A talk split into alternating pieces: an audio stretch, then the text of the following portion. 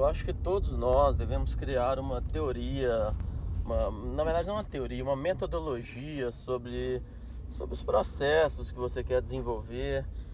É, agora nós estamos em dezembro de 2015 e eu estou planejando meu 2016. Eu acho que tô, toda virada de, de ano, a, a gente vive em ciclos, né?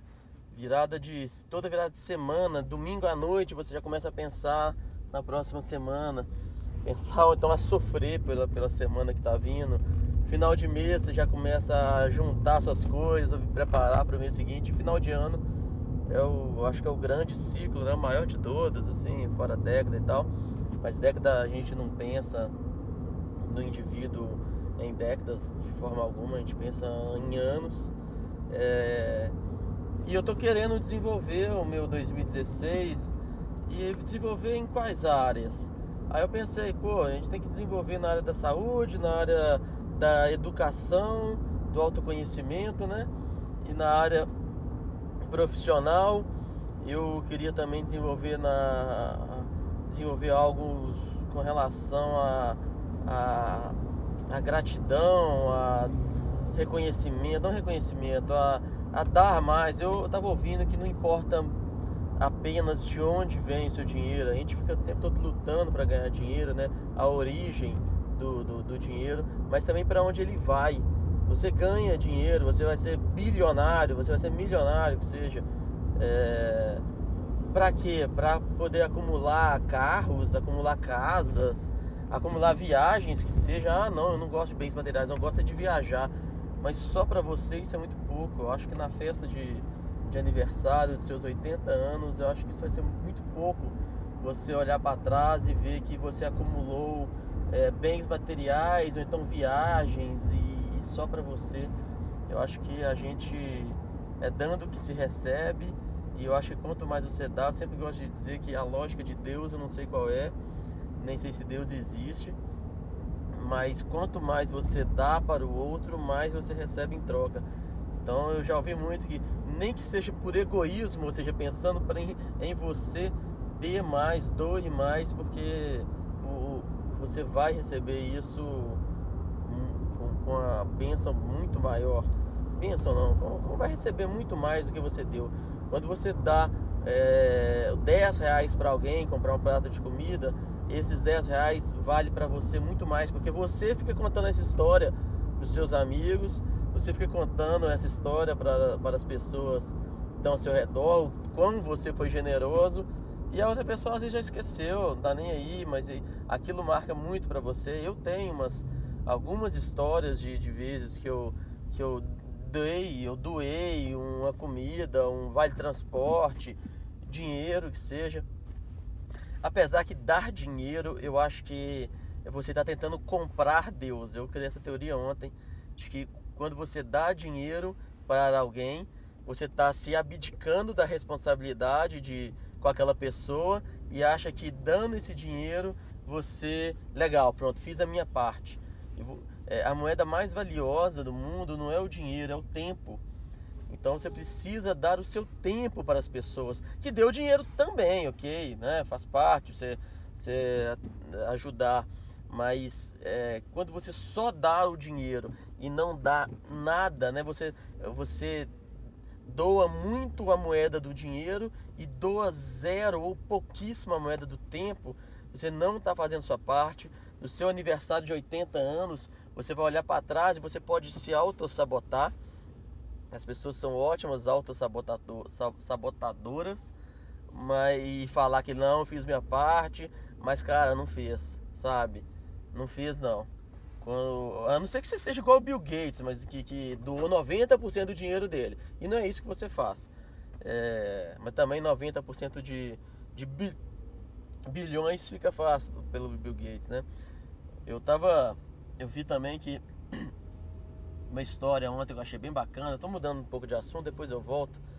Eu tenho aí mais uns 20 minutos aqui no carro. Uma história legal que, que, que é assim. Essa história eu, eu ouvi do Conrado Adolfo e ele disse que ouviu do, do, do dono lá, do CEO, do fundador do Hotmart, que eu não sei o nome ainda. É, que assim, Se eu te falar que existe, tem um cheque, vou falar para você que existe um cheque de 100 mil reais é, em uma casa em São Conceição do Joaquim Adentro, que essa cidade fica 12 horas de viagem. Você, vai chegar lá de carro, vai pegar a estrada de terra tal, mas 12 horas você chega. É, e tem um cheque de 100 mil reais que tá, tá numa casa, a, casa, a segunda casa à direita da, da igreja, da praça principal. E esse cheque tá lá, esse cheque é para você, 100 mil reais. E é só você ir. É, você pega o carro, gasta suas 12 horas de viagem, pega estrada de terra, mas não vai danificar seu carro não, dá, é acessível. Você pega, depois pega o cheque, volta, mais 12 horas de viagem, o cheque é seu. Quando eu passo esse desafio para você, você pode adotar é, quatro posturas e as pessoas podem adotar quatro posturas que normalmente elas adotam perante a um desafio e perante a um desafio que não é tão, tão claro, não é normal, né? Digamos que é uma oportunidade, um cheque de 100 mil reais para você. A, a primeira, a primeira, primeiro perfil, né, dos quatro é aquela pessoa que ela, ela é descrente. Ou seja, fala, não, que cheque o que, rapaz? Não tem cheque nenhum lá não. Não, não existe esse cheque, não, não, não existe, não acontece. Não é assim que funciona não. E aí ela não vai. O segundo perfil é aquele preguiçoso. Que, fala assim, pô, pô, legal, cara. Cheque lá, mas eu sei que tem, mas nossa senhora, que preguiça dá trabalho demais. Então dá trabalho demais, 12 horas. Você falou que tem estrada de terra, 12 horas, é, dá muito trabalho, não, não vou. É, vou abrir um parênteses também, que você deve apaixonar pela luta e não só pela vitória, né? Às vezes as pessoas querem a vitória e fica apaixonado demais pela vitória, mas precisa apaixonar pela luta. E a preguiça é, não te leva a lugar nenhum é, sempre quando você está de frente a um desafio, você tem sempre duas possibilidades: ou seguir em frente ou desistir. A, a, a, a, a possibilidade de desistir, ela sempre vai estar junto de você.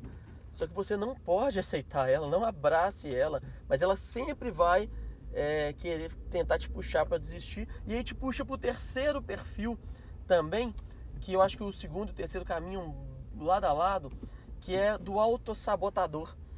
É o, cara que ouve a proposta do cheque de 100 mil reais e ele pensa assim: ok, é legal esse cheque, só que é o seguinte, eu até queria ir, só que hoje à tarde eu tenho que levar meu cachorrinho para tosar e depois ele vai tomar um banho. E, e, e depois de levar o cachorrinho, hoje tem o programa de televisão que eu não perco de forma alguma. E e pensando bem também, meu carro não está muito lá em condições de pegar uma estrada de terra, não. Ou seja, esse perfil, ele está autossabotando, né? Ele está arrumando uma possibilidade, uma desculpa interna, e isso nós somos ótimos, nós somos excelentes em nos autossabotar. É, procrastinar, né? Que é você deixar para amanhã o que pode ser feito amanhã é estudar para a prova no último dia. Tem um mês que o professor falou que tem a prova e você fica empurrando, empurrando, empurrando e fica procrastinando. Procrastinar, que chama. É, e você fica empurrando até fazer no último dia. Isso é uma autossabotagem. Você sabe o que tem que fazer, mas sempre arruma uma desculpa até não, não, não, não ter jeito mesmo. Mas apesar que eu, eu eu tenho uma, uma teoria também que eu gosto um pouco da, da procrastinação no, no sentido seguinte: você deixa para amanhã o que pode ser feito amanhã. O que, que é isso? Se não pudesse ser feito amanhã, você faria hoje. Mas você não pode empurrar, por exemplo, estudo para a prova. Para que, que eu vou estudar um mês antes? Se, se eu estudar um mês antes, no dia da prova eu, eu vou esquecer. E para que, que eu vou estudar um pouquinho a cada dia se eu funciono muito mais por projeto do que por processo. Ou seja, eu prefiro chegar lá, regaçar de estudar no último dia da prova, do que eu estudar no, um pouquinho a cada dia. Eu não funciono dessa forma, não é assim que, que meu cérebro funciona e não é assim que funciona a maioria. Por isso que as pessoas procrastinam. Então eu acho que você pode ser um preguiçoso, pode ser um procrastinador, desde que você tenha um, uma responsabilidade absurda, descomunal com o resultado. Ou seja, não dá para você ficar procrastinando e chegar no último dia da prova, você não der conta de estudar e falar: "Ah, não, mas é muita coisa, não deu, não, não deu para estudar". Não, não, aí não, aí você está errado. Aí você deveria ter noção do tamanho do estudo ou do trabalho e, e, e mensurar e estimar que em um dia de estudo que seja, ou em dois, ou em três, eu dou conta de passar todo esse conteúdo e estar preparado para a prova. Mas então nós temos os três perfis até agora, né? O perfil do, do descrente, que ele não acredita que, que tem é, a oportunidade, do preguiçoso, que ele, ele acredita, mas não vai para preguiça, do autossabotador, que começa a inventar, isso não é preguiça na cabeça dele, mas na verdade é também, mas ele inventa um monte de desculpa de falar que ah, é, ah essa oportunidade não funciona aqui para mim, é, eu, eu sou alto demais para isso, eu sou baixo demais, ou então no Brasil não funciona, é culpa do, do presidente, ou seja, ele fica auto-sabotando. E o quarto perfil é, é o realizador, é o que vai lá e faz. Ele ouve a oportunidade, legal, 12 horas, ele entende o desafio, percorre ele e, e, e chega e abocanha a oportunidade. Então, para mim, esse é o quarto perfil. E o mundo, é, é, as coisas são feitas de, de, de realizadores, né? Se você não realiza as coisas, você não, você não faz, se você só tem ideia, não vale de nada, sabe? Um, uma ideia, ela pode ser jogada no lixo para mim. Ideia. Ah, eu tive uma grande ideia. Todas as pessoas, onde você está agora? Você está no carro? Olha para o lado. Olha a quantidade de carros que estão aí do seu lado. Olha a quantidade de pessoas que estão aí. Todas essas pessoas têm várias ideias do que fazer. Todas elas têm ideias é, sobre montar um restaurante que mistura chinês com indiano e que daria super certo. Todas as pessoas, você está em casa, olha para a televisão, que talvez você esteja assistindo, ou então qualquer lugar, todo mundo tem sempre uma grande ideia, mas isso não adianta. Outro dia um, eu, eu vi uma história também de, de um rapaz que falou assim: Não, eu tive a ideia da local web. Nossa, cara, pessoal, eles fizeram. Nossa, essa ideia era minha. Nossa, isso aqui, pô, eles fizeram. Não, a minha ideia era boa mesmo. Cara, não, a ideia não, é, não era boa, sabe? Boa é quem fez. E você, por ter tido essa ideia, antes deles até, ninguém não fez, não, não, não, não levou a lugar nenhum. Mas então, é, vamos voltar então lá para o início, que eu estava dizendo sobre as metodologias que as pessoas devem ter é, e devem criar, né? Eu, eu sou consultor empresarial e, e quando eu chego em, uma, em, um, em um cliente, é, ele, ele apresenta uma série de dificuldades que todas as empresas têm: problema de caixa, problema de liderança, problema de vendas, problema de que não sabe organizar o, o seu financeiro. E, e, eu preciso. então, ontem eu, eu, eu, tive essa ideia, e aí conversando com outra, com outra pessoa, ou seja, você, você deve botar para fora tudo que está na sua cabeça, mas coloque para fora mesmo. Coloca, coloca escrevendo, coloca falando, igual agora eu tô, eu tô falando e eu tô organizando as minhas ideias. É, coloca conversando com as outras pessoas, porque você só tem a ganhar com isso. E aí, conversando com, com um amigo meu, que eu conheci há pouco tempo, é, a gente foi desenvolvendo junto e que nós deve nós, ele não sei se ele vai participar, ele é mais área de vendas, mas organizar uma metodologia de como é, desenvolver a maturidade empresarial de, um, de uma pequena empresa. É o seguinte, toda vez que eu vou prestar consultoria para alguém, o empresário ele sempre fala, dentre várias coisas, ele está com problema de caixa, ele não sabe organizar suas finanças, essa é clássica, mas ele sempre fala assim: não, não, porque Luiz, eu não quero crescer sozinho, eu não quero é, ser, ser um cara que desenvolve sozinho, eu não quero e, e, é, ser, ser apenas é, só eu crescer. Pô, eu quero que meus funcionários cresçam também. E eu quero dar uma participação de lucros para essa turma.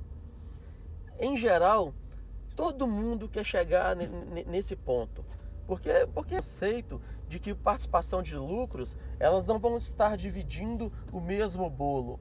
É, ao, ao, você propor participação de lucros, você vai ter o empenho de todas as pessoas e ah, por ter o empenho de todas as pessoas, elas vão é, se dedicar mais e por se dedicar mais, o bolo vai crescer. O, a teoria por trás da participação dos lucros é essa. Todo mundo quer ver o bolo crescer com empenho é, da equipe como um todo e, e por isso você, você prefere é, dar 10% de 100 do que ficar com 100% de 80. A, a conta é simples. É, só que aí tem, tem, tem duas questões é, na participação de lucros. Primeiro, é, as pessoas não são movidas pelo dinheiro, cara, isso é, é, é fato.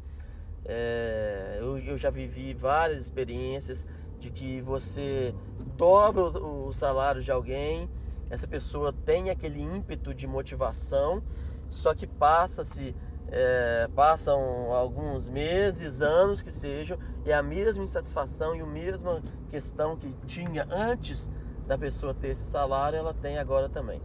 Isso é fato.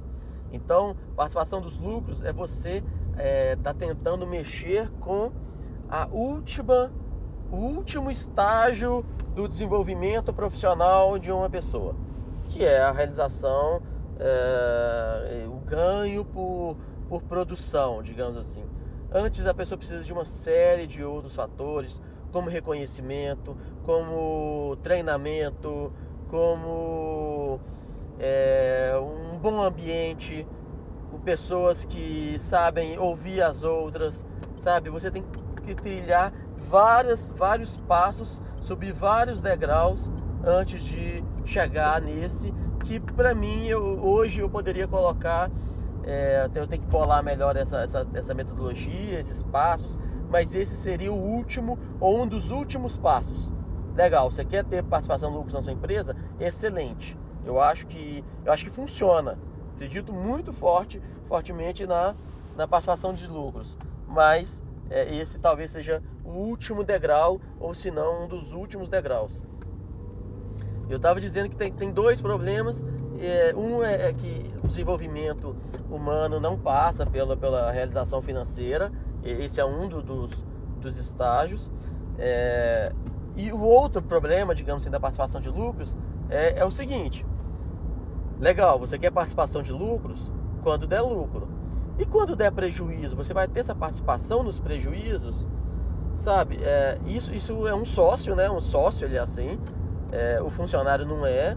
A, a CLT no Brasil não permite hoje você ter esse regime é, de participar, participar os funcionários perante os prejuízos, mas você deve ter uma empresa muito sadia e, e pessoas muito sadias em sua empresa, porque quando der prejuízo não houver uma desmotivação enorme. Porque uma das regras sobre, sobre, sobre recompensação financeira é que é o seguinte, a, a o dinheiro, ele não é um fator motivacional, mas, mas ele é um fator muito, muito desmotivacional quando falta. E aí um dia pode faltar, um dia a sua empresa pode não dar lucro. E aí quando não der, como que essa, essas pessoas, essa equipe vai estar preparada para absorver isso? Então, é, participação nos lucros, participação nos resultados, PLR, que seja, esse, digamos, é o último degrau que você deve, deve trilhar. Mas então, qual que, quais são os, os degraus inferiores? E, e, é essa, é, esse é o desafio que eu tô com ele. É, eu, tô, eu, eu vou montar uma metodologia. Hoje nós estamos em dezembro de 2015. É, talvez você esteja ouvindo esse, esse, esse podcast em 2020. Em 2020 eu já pretendo ter um livro lançado sobre essa, metodolo essa metodologia, essa técnica, esse passo a passo de como chegar é, nessa participação de lucro que chega aí. Tá, tá aí até um, uma sugestão de nome para o meu livro. É, já que todo mundo quer ter participação de lucro, quais são os passos a passos? Mas não sei, então eu, eu queria um step by step, né, um passo a passo, uma metodologia de o que você tem que fazer é, e sempre focado, né? O meu foco principal são pequenas. Foco principal não, esse é o meu foco total. Pequenas e médias empresas, empresas que faturam aí de, de 20, 30 mil até 280 mil mensais, é, 500 mil mensais, dependendo da empresa, dependendo do, do, segmento, ela pode faturar até um milhão mensal, que seja. É, só que a empresa não pode ter lá muito mais do que 100, 150 funcionários. É difícil medir a empresa, né? depende do, do, do perfil dela. É... Então eu vou criar esse passo a passo. Eu estou indo para uma cliente agora é, de consultoria. Eu tenho, eu tenho esse passo a passo dentro de mim. É, o Michelangelo, ele quando esculpiu o, o, Davi de Michelangelo, que é uma escultura de mármore é, que fica em Florença, na Itália, uma escultura, eu não sei a altura dela, eu vou até pesquisar isso, mas é, o Davi é uma peça de mármore de cerca, vou chutar aqui, cerca de 6 a 10 metros de altura. É algo absurdo e, e, e esculpido em mármore, feito por Michelangelo. E um dia perguntaram para ele, ô Michelangelo, como que você conseguiu? É, e aí tem aquela famosa, famosa história do Michelangelo, né? Que ele, no final de quando ele, ele terminou o Davi, a, a grande frase que ele, que ele falou para o Davi foi parla, ou seja, parla é fala em italiano, que só falta falar, é como se fosse isso. Tamanha perfeição, tamanho grandiosidade, tamanho contorno, é bem, bem, bem delimitado. Ele falou, ele olhou para Davi e falou fala, ou seja, é, foi uma das obras primas dele. Mas se perguntar para ele, legal, Michelangelo, você chegou até aqui, mas como que você conseguiu chegar até aqui? O que você fez para desenvolver e, e alcançar essa grandiosidade? Ele falou, ó, o trabalho, na verdade, ele, ele, ele já, já estava pronto. Quando ele pegou. Então o trabalho dele foi escolher a peça bruta. E aí ele só precisou tirar os excessos. É isso que ele falava. Ele pegou a peça bruta em mármore e o Michelangelo já estava ali dentro. E o trabalho dele não foi é, esculpir o Michelangelo, mas apenas tirar os excessos daquela peça que já estava pronta. E isso é muito interessante. É o que eu digo, essa metodologia já está pronta dentro de mim. Agora eu preciso tirar ela. E como que eu consigo tirar essa metodologia dentro de mim? Se eu ficar só pensando nela, ela nunca vai sair de dentro de mim. Então, se você tem uma ideia que você quer desenvolver e você não, não, eu gostei dessa ideia, eu estou pensando nela, eu estou pensando, eu vou ficar mais um tempo aqui pensando, cara, não. Tira essas ideias e coloca no papel. Eu, eu gosto muito de, de, de escrever é, em, em, quadros e post-its, porque ajuda a organizar, você faz esquemas. Não vai para o computador, ok? Essa ideia é sua, não coloca ela no computador. Não vai para o Word, não vai para o Excel. Não ainda. Depois você pode ir para estruturar ela melhor, fazer uma estrutura de custos, uma, uma possibilidade de receita, mas não vai para o computador agora. Não vai. É, você deve ir para o papel, porque o papel é livre, o computador ele é linear. O Word ele funciona igual máquina de escrever. Ele vai escrever na linha e volta lá no início e volta na, outra linha. É, ele é 100% linear. O Excel ele não é linear, mas ele, ele é fechado das células. É, aí existem outras ferramentas do computador, tipo mapa mental. Você pode ir, um mapa mental é mais legal, mas também no computador eu acho que limita muito essa criatividade. Primeiro vai para um papel, desenha. Se você tiver um quadro, você escreve no quadro, escreve na parede. Eu comprei um, um pincel que é washable, ou seja, ele limpa com água, então permite escrever em paredes também é, que tem, tem, alguns pincéis também que eles escrevem enquanto você está no chuveiro. Que tem muita gente que tem ideia no chuveiro, né? Então pode aproveitar e, e anotar, mas tira da sua cabeça, e é o que eu vou fazer com, com, comigo é, a partir de hoje. Eu ontem eu já fiquei pensando, eu quase levantei da cama para escrever. Foi quase, eu tava pensando, falei, pô, vou levantar e vou começar já a escrever. Faça isso, sabe? Eu não fiz ontem, porque eu, eu tô com um filhinho recém-nascido em casa, então o meu sono eu tenho que aproveitar esse sono meu, não posso brincar com ele não, porque de vez em quando meu meu filho, filho fez um ele fez um mês ontem de vida, às vezes ele toma muito meu tempo e meu cansaço, minha energia também, que eu, eu tô dedicando meu, boa parte da minha energia para ele, então ontem não quis levantar. Aí agora acordei cedo, tô aqui dirigindo, indo para visitar um cliente e, e, ainda não escrevi. Eu deveria ter, eu, eu, aí uma das coisas que eu pensei, já que eu não escrevi, desculpa, eu vou falar. Vou falar, então eu já montei isso que talvez o ponto final seja essa participação dos lucros. Um dos pontos iniciais é a, a, a organização financeira, que é onde eu, eu me especializei legal é, passa por vendas. Mas uma coisa que eu, que eu pensei hoje de manhã, que tem, tem tudo a ver, assim, quando sempre que você vai desenvolver uma nova ideia, um novo projeto, que é o seguinte: você começa pequeno e você vai crescendo e vai desenvolvendo. Por exemplo, eu comecei, pô, eu vou organizar, vou fazer o, o a organização, vou criar uma metodologia de desenvolvimento de, de, uma, de uma pequena, média empresa. E você vai crescendo. Aí você coloca, é, por exemplo, eu vou é, módulos de desenvolvimento de liderança, módulo de desenvolvimento de vendas, é, depois uma parte de coaching, talvez, porque eu tenho que preocupar com o sócio. Uma, uma das maiores questões do sócio é, de uma empresa pequena é que ele sofre do que eu chamo da solidão do líder. Outro dia eu falo mais da solidão do líder. E, e aí, beleza. Então eu, eu pensei, pô, então tem que pensar também no, no, nos processos organizacionais, nos processos administrativos, nos processos operacionais e aí o negócio vai crescendo. Vai crescendo e então você começa baixo e vai crescendo, crescendo sua ideia. Aí eu já pensei em, em contratar, contratar não, chamar algum, alguns parceiros é, para desenvolver junto um, um, um segmento de coaching. Depois outro parceiro para fazer a parte de vendas, que eu gosto bastante, mas não é o, o onde eu me especializei mais.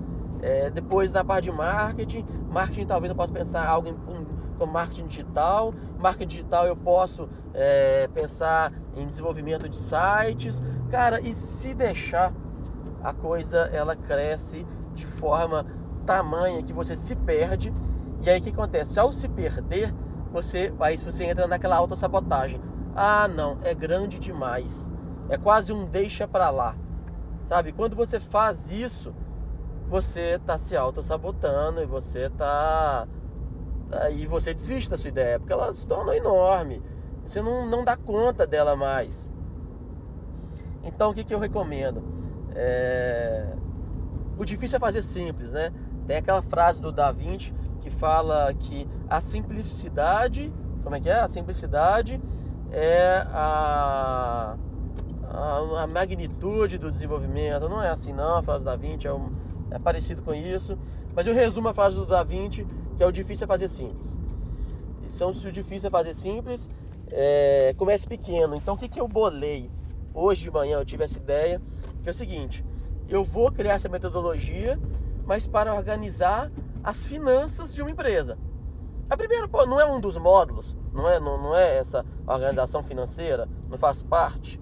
É, o que eu vejo de empresários aí que tem uma série de controles que não levam ele a lugar nenhum e eu consigo, com poucas horas de trabalho, de, de treinamento, de instrução, explicar para ele o que, o que ele fazia há 10 anos, não está levando ele a lugar nenhum, infelizmente. É... Então, primeiro eu vou fazer isso, metodologia de como. Aí qual, qual seriam os passos? Por exemplo, uma, uma regra básica que tem aquela discussão clássica entre o que, que é o ideal. É você fazer o controle por regime de caixa ou por regime de competência. Sabe, os dois são bons, cara. Não tem o melhor ou o pior. É, os dois são, são excelentes. Mas tem uma regra, que essa já é uma criação minha, não, li isso em lugar nenhum, mas deve existir alguma literatura sobre isso, que é o seguinte.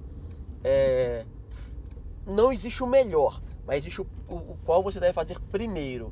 E primeiro você deve ter fazer o seu regime de caixa. Se você já tem um regime de caixa redondinho que funciona, que funciona legal, aí sim você pensa em regime de competência. Agora, se você está fazendo regime de, de, competência e não tem regime de caixa, você não, tá errado, cara. Não, não é por aí o caminho, não. Pessoal, então o resumo. Deixa eu dar uma buzinadinha aqui, porque eu cheguei no meu cliente. Ela vai abrir aqui para mim, ok. É, então, resumo, já fechar, já que eu cheguei aqui. É, você deve criar uma, uma, metodologia, sabe? Isso que você faz, você faz sempre. É, escreva isso, crie um padrão que as pessoas gostam de, de passo a passo, de algo que ajudam elas a, a desenvolverem. É, então crie isso que você faz, transforme em um passo a passo, que eu acho que e é isso que eu vou fazer. É, e essa foi essa reflexão desse, do dia de hoje. Espero que tenha sido válido. E até a próxima, então, pessoal.